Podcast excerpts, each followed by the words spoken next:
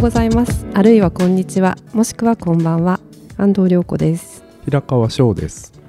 はい、えー、今回はですね前回に引き続き7月19日の夜に発表される第169回芥川賞の広報作品についてですね、はい、えー、この2人で文芸担当している2人で、はい、えー、ちょっと語り合いたいと思います。はい。えー、前回、まあ、あの受賞作の予想をそうですね。作品名を挙げたというところまでやりました。はい、待っていました。はい、じゃあそれぞれ、まあ、その予想の理由とそ,、の作品のどこが良かったかを語るということで、そうですね。じゃあその安藤さんまず本命の、ハンチバック、えー、ハンチバ市川沙央さんのハンチバック、ね、そうですね。はい、はい、えっ、ー、と市川さんのハンチバックはですね、まあまず本当に衝撃度と斬新さではこう、えー、ダントツかなと思うんですよね。うん、ね。はい、のっけから本当に衝撃的で、まあ、えー、いろいろ過激な描写もあるんですけれど、はい、何よりもこう、まあ、本当にシンプルにあの知らなかった世界を見せてくれるというのが一つと、はいはい、あとはやっぱりこうユーモアとそうですね、うん。はい、ユーモアとその客観的などこか客観的なところからこう、うん、自分自身を見つめているその知性っていうか、はいはい、これは多分その市川さんのお人柄そのものなんじゃないかなと思うんですけど、うん、そこがとてもなんかあの重い重いテーマではあるんですけど、はい、軽やかでもあるし、はいはい、あのとても好ましいというか うん、好き好きだなっていうふうに思いましたね。そうですね、いやあのー、面白さというかそうですね、えー、はあのしかもこれ多分今回の中で一番短いんですけどそうですね、はい、作品のまあそもそもあんまり長い作品はあのノミネートは入らないんですが、はい、まあ、その中でも短くて、はい、ただ短い中でもそのパンチ力というか。うん。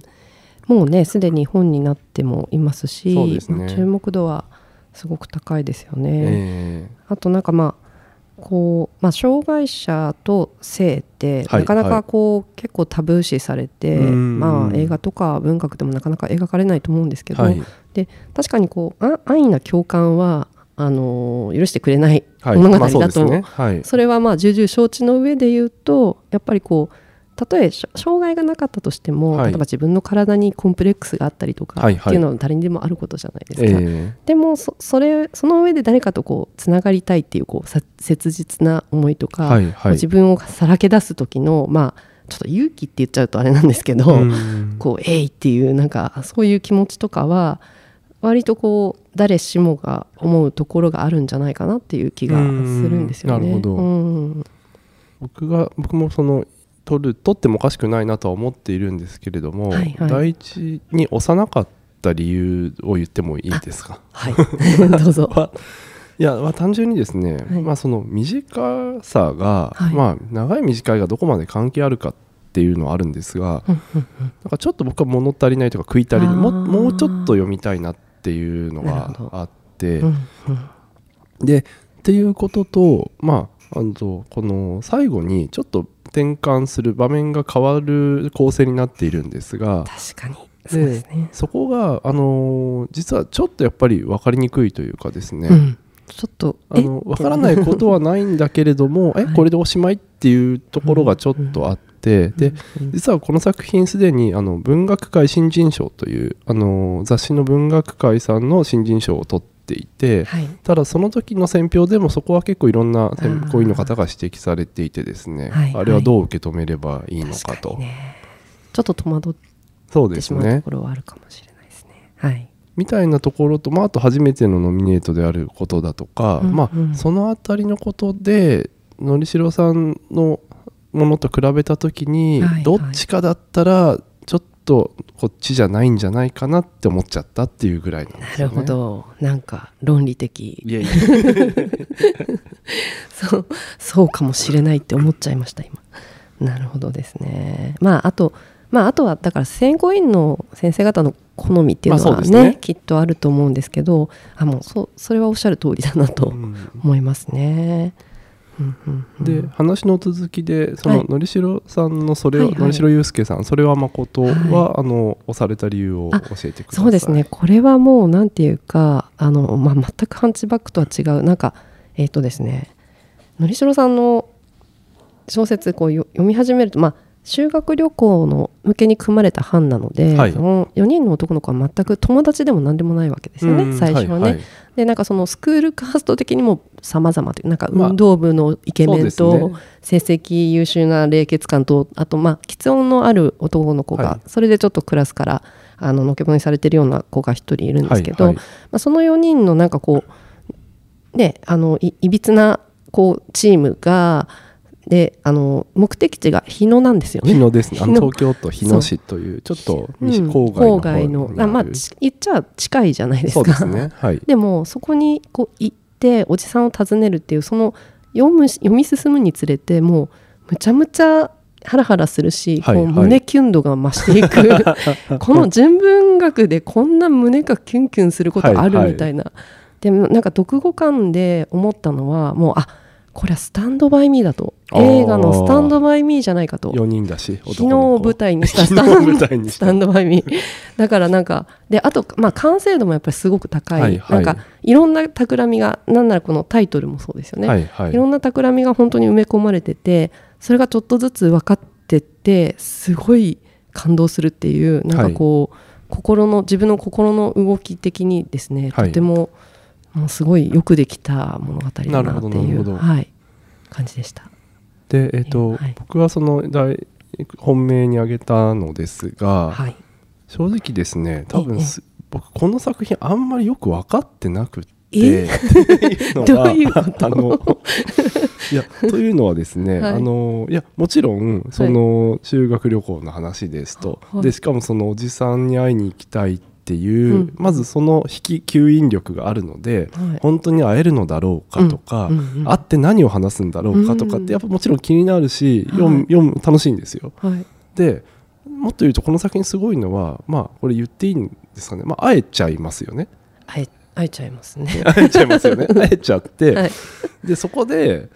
なんか会えちゃった以上、うん、なんていうかそれをそこまでの期待を裏切らないような、うんうん、なんか会えたなりの何かがを書くって、うん、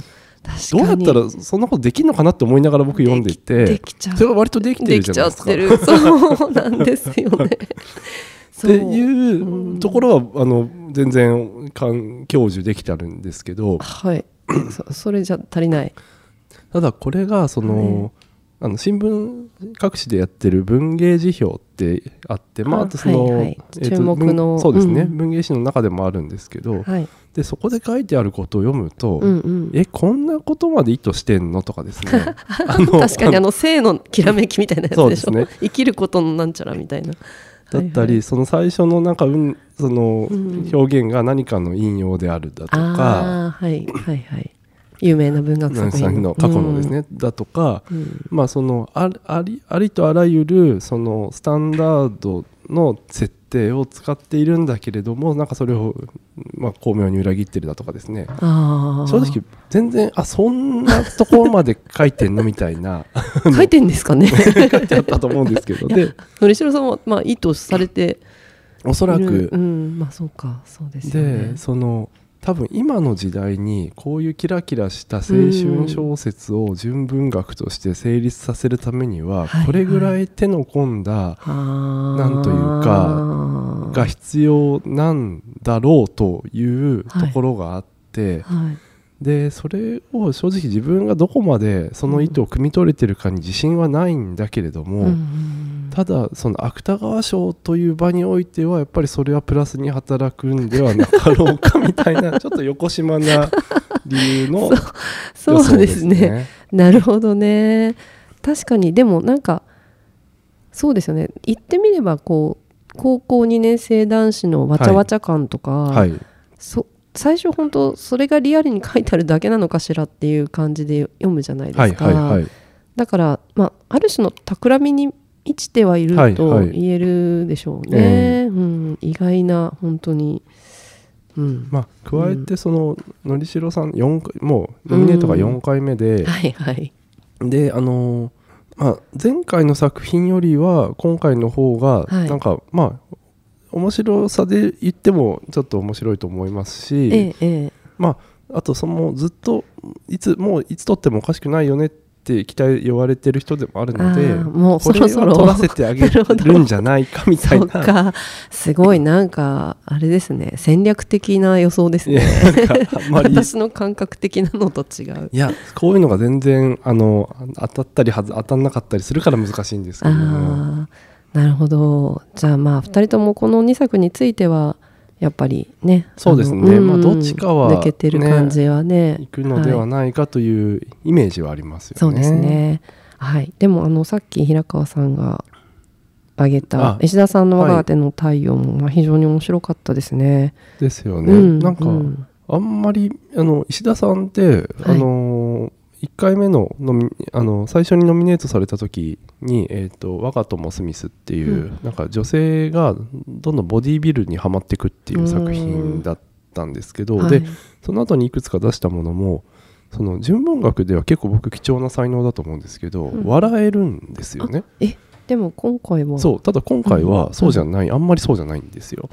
そうじゃないですよね、ええ、全く。はいでこれまではその、うん、薬と笑えるような、うん、でもいろいろ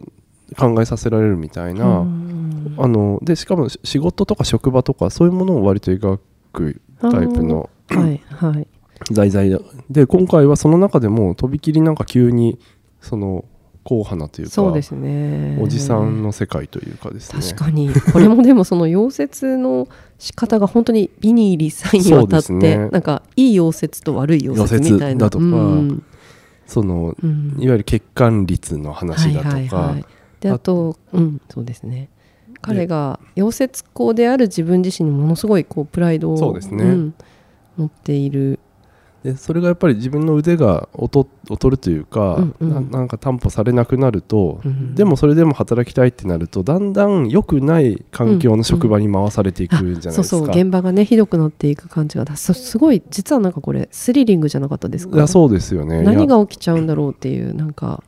すっごいドキドキしました。でその途中の方でその、うん、当然あの工事の時って危ないので安全帯ってっていう帯を巻くんですけれども、うん、命綱みたいなそうですね、うんでそれをただ作業に邪魔に感じたりして、うん、溶接のために。そうですね、うん、ただそれを外すなんてことは今までは考えられなかったんだけど今この今の職場の周りを見ると点々点とかっていうあたりだとか、うん、リアルですよね、でまああのうがっった見方かもしれないんですけどこれってまあ今のこの日本社会というかの、まあ、ちょっと一度失敗するとどんどん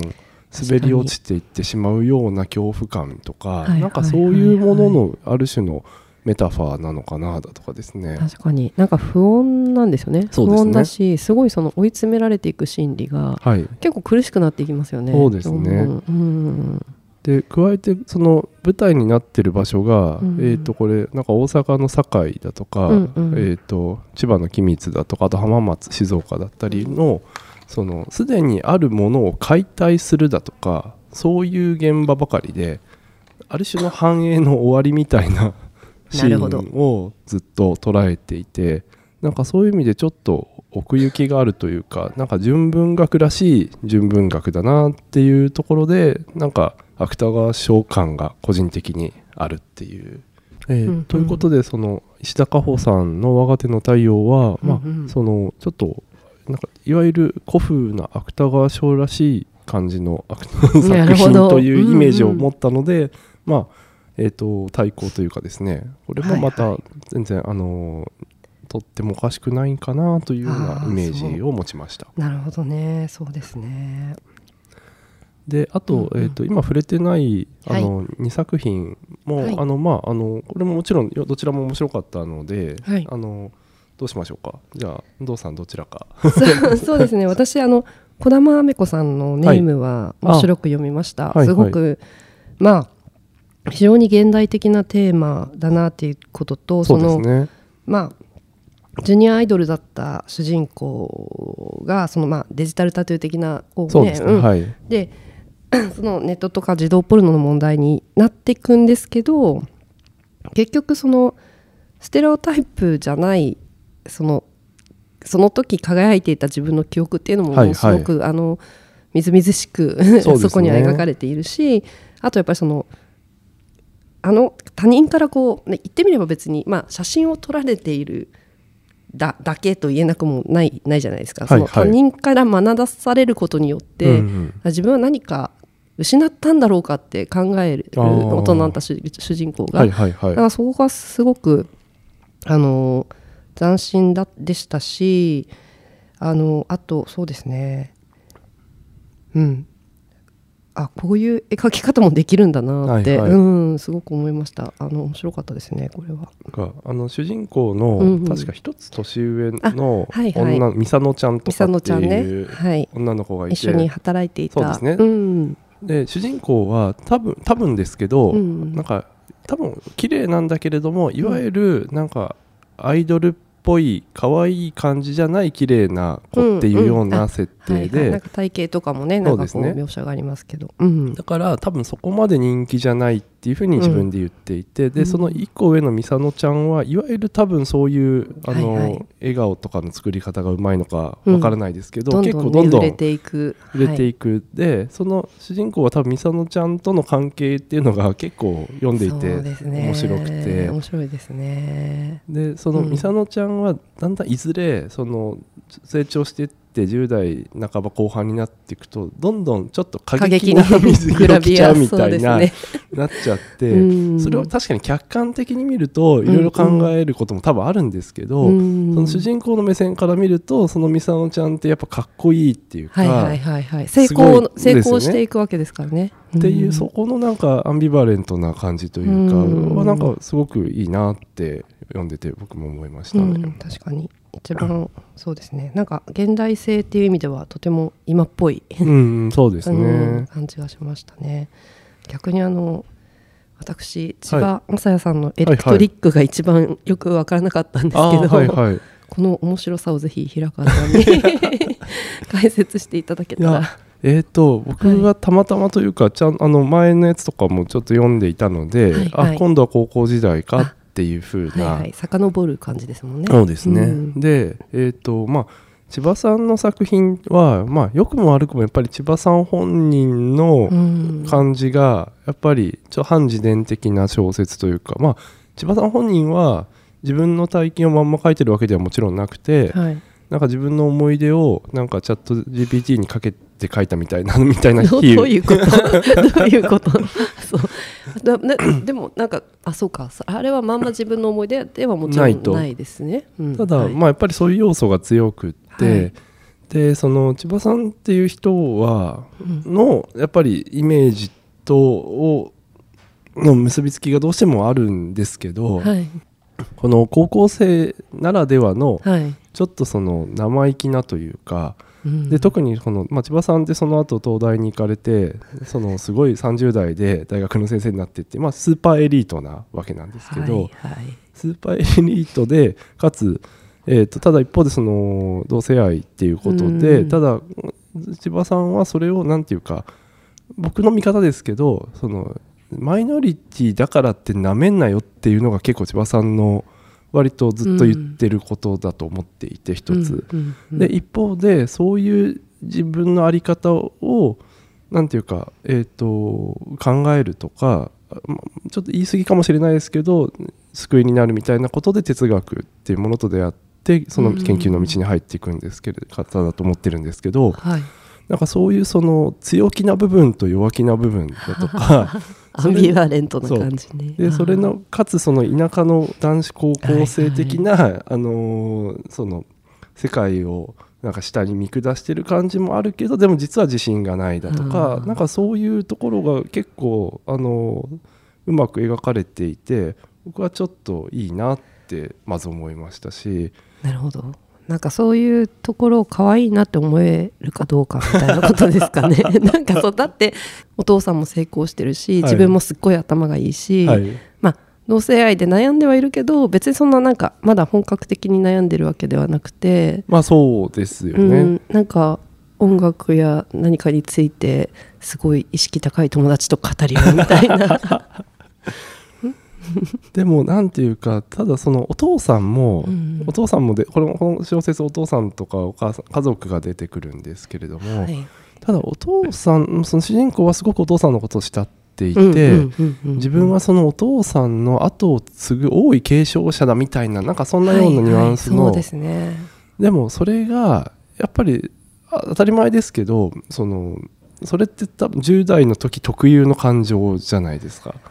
そこら辺から私分かんないのかな。でただ一方でその自分が例えば誰かと異性と結婚してその次作るみたいなことが多分ない。みたいなことも多分この子はうすうす多分考えていてみたいなこともなんとなくそういうことも伺えたりであとそのお母さんの存在も僕は結構これは不思議あの、なんか鋭い描かれ方をされているなと思ったりもしましたしまああとそのインターネットの黎明これ95年が確かあの舞台になっていて、はいはい、あのつながる時のね、ね、あの音とかが なんか懐かしい感じがありますよね。ねもちろんこれは世代の問題もあると思うんですけど、うん、まあ、僕も割と千葉さんとそんなに年が離れていないので。でそのインターネットのなんか僕当時これパソコン通信なんじゃないかとも思うんですけど、うんうん、の中でいわゆるその、えっと、同性愛の方のコミュニティみたいな部屋とかがあって、はいはい、でどうも東京にはこれだけ発展場なるものがあるんだみたいな。やっぱりそこを見た時のその主人公のそのなんていうかえも言われぬ感情っていうんですかね。要はこんやっぱこういうものっていうのは世界にあるんだとか要はそういうなんか世界とバチバチってつながるみたいななんかそういうものはちょっと他ではあんまり読んだことがないようななるほど。すごいそうか。世界があるんではなかろうかと思って、まあ、これはこれで僕はすごくあの面白く読みました、ね、なるほど。なんかそう思えてきました。ただその、はい、まああえてなぜただこれが入らないかっていうとまあその前作とか前々作も普通に面白かったんですけど、はい、まあそれと比べてじゃあ今回がっていう、なんかちょっとちょっとそういう比較をしちゃうと、まあなんかその高校生になったことでちょっと面白くなった部分とかあるなと思ったものの、うんうん、ていうかある種のそのなんかのりしろさんとかみたいに前と今回全然違うなっていう感覚が なかったっていう本当それだけですね。まあ、私はちょっと今回あの文芸担当になって初めての芥川賞なのであのこれまでのことを踏まえてお話できないんですけどこの5作並んだ感じ、どうですか？そのこれまでと比べて何か特徴とか。っていうのは、まあ、男女比とかもそんなにあれですもんね。そうですね。まあ、うん、最近まあ一回その全員女性になったこともあったりとかっていうのはあるんですけど、ね。はい、まあそうですね。そのなんか特徴があると言われると難しいんですがあの普通にどれも面白いですよぐらい、うん、あのしかもタイプも結構今回いろんな作品がそうですね。それは確かになんかバラエティーに富んでる感じは。そうですね、はい、たまにあのちょっと作風が似ててなんかかぶっててもったいないなみたいに思ったりすることがあるので、はい、今回はそういうことも全然なくて、うんうん、確かに。あのいいバランスのノミネートなんじゃないかなと思いました。うんうんいや本当にあの力作揃えだなという感じがするので、ね、え発表が楽しみ楽しみですね。なので、はい、これで、全く外れていたら本当に 2人とも外すかもしれないですもんね。ね、はい。謝ります。そうしたら。ごめんなさい。をします、はい、ただ結局これはその選考9人の作家さんの選考委員の協議で決まるものなので、はいなんていうかそこの価値観がどうしてもそうです、ね、当たり前ですが優先なので、はい、という言い訳を。言い訳をそうですね。はい。最後に、はい、した上でちょっと今回の予想会を終えたいと思います。はい。どうもありがとうございました。ありがとうございました。今日もルールっとした一日をお過ごしください